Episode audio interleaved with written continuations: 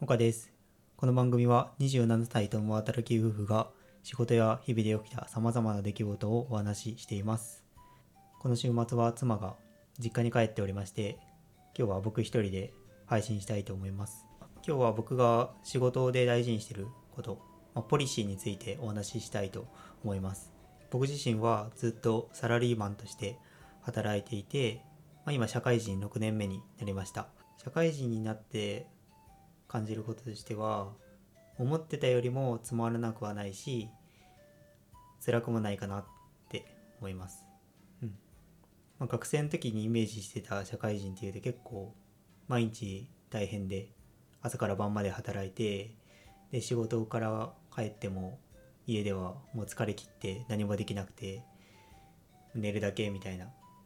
まあ、そういう生活スタイルになってで土日もまあ仕事の疲れを取るための休日の過ごし方っていう風になって何も楽しくないんじゃないかなっていうようなイメージがあったんですけど、まあ、全然そんなことはなくて学生生活も充実しましたが社会人になってからも結構、まあ、日々いろいろな出来事が起きて、まあ、楽しいなという風に感じてます。これは個人差があると思うんですけど僕の場合は大学時代の方が休みの日もなくて、まあ、何かしら予定があって忙しかったなっていう感覚です。まあ大学は文系学部だったんで大学の勉強自体は、まあ結構緩かったと思います、まあ課題とかほとんどなかったですし、まあ何がそんなに忙しかったかっていうと、まあ所属してたゼミの活動とか、まあサークルが結構真面目に活動するボランティアサークルだったんでどういうボランティアをするかとかを真面目に企画したり、まあ、活動頻度が高くてやることがいろいろあって大変だったなっていう思い出です。あとはアルバイトをしたりとかしてると、うん、もうほとんど家にいる時間イコール寝る時間。家にいる時間はほとんど寝るだけであとは、まあ、外出して、まあ、大学の図書館にいたりとかアルバイト先にいたりとかそういう時間の過ごしか過ごし方だったなっていうふうに思ってますね、まあ、ちょっと本筋から脱線してしまいましたが、まあ、忙しさというと大学生の頃のが忙しくて一人で落ち着く時間っていうのは少なかったなと思います、まあ、やりたいことをやれてたんで、まあ、辛さとかは全く感じることはなかったですね、まあ、社会人の仕事は自分がやりたいと思って入った会社でも、まあ、その中でやりたい仕事の中で実際やりたい仕事を自分がやれてるのかっていうのも、まあ、日々疑問に思いながらやってますしやりたい仕事っていうのは自分がやってる仕事業務の中でも1割ぐらいかなっていう印象ですね、まあ、よくて2割ぐらいなんじゃないかな、まあ、その他の時間は他の人からの要望をやったりとかトラブル対応とかっていう感じですかね。そろそろ本題に入りたいと思いますが僕自身の社会人経歴っていうと、まあ、転職もしましたし前職に勤めていた時は勤務地が変わる移動をしたりとかして環境は、まあ、社会人6年目にしては結構変わったのかなっていうふうに思ってます、まあ、その中でも、まあ、仕事をしていく上でのポリシーとか、まあ、大切にしていること意識していることっていうのは変わってないなというふうに思いまして今回話してみたいなというふうに思いました。で僕がずっと大事にしていることっていうのはまあ協調性ですね。協調性。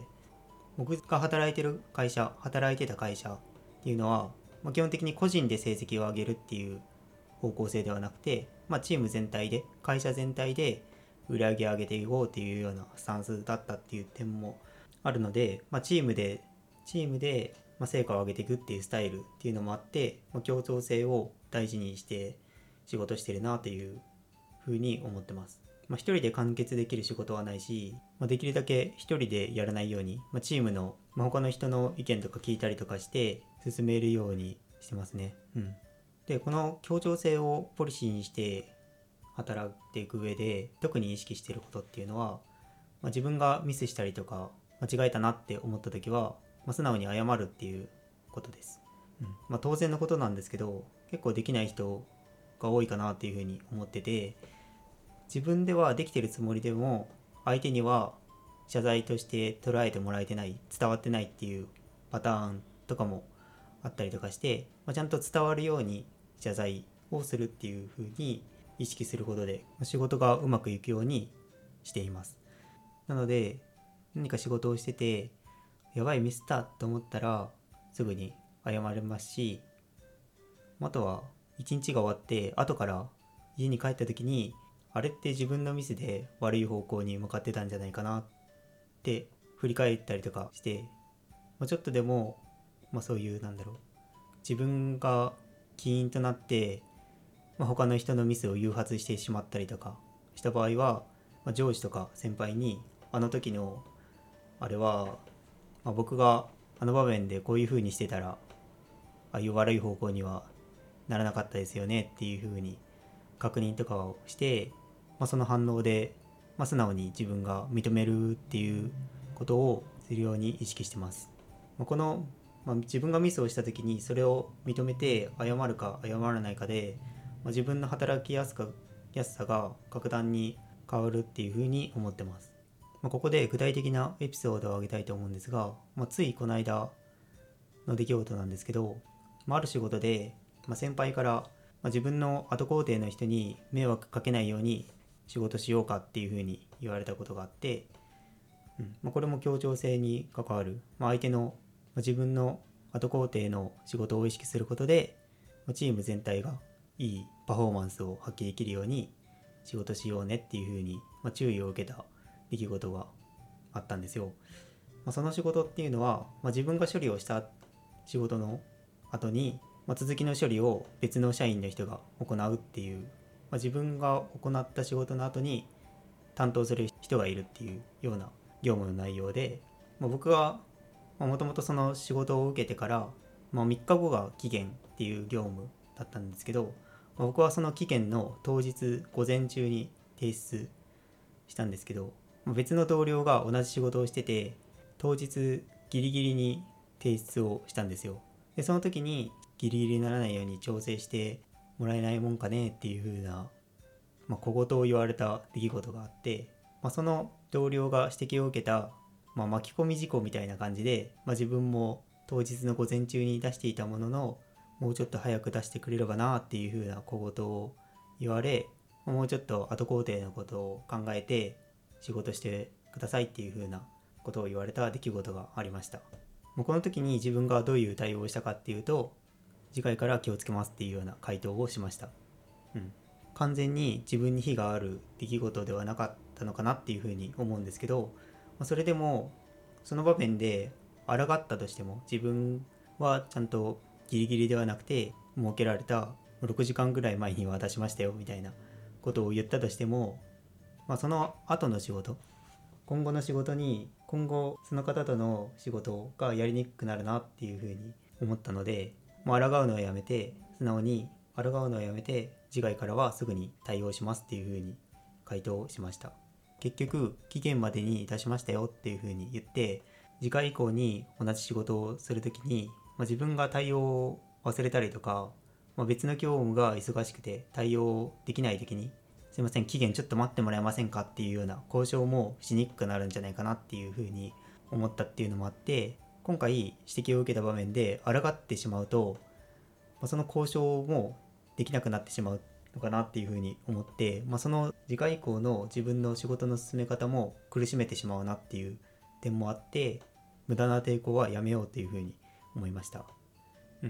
ん、協調性を大事にしていく上では、まあ、その場面が良ければいいっていうことではなくて、まあ、働いていく上で人間関係っていうのは不可欠に求められるというかどうしても切っても切り離せない部分なんで、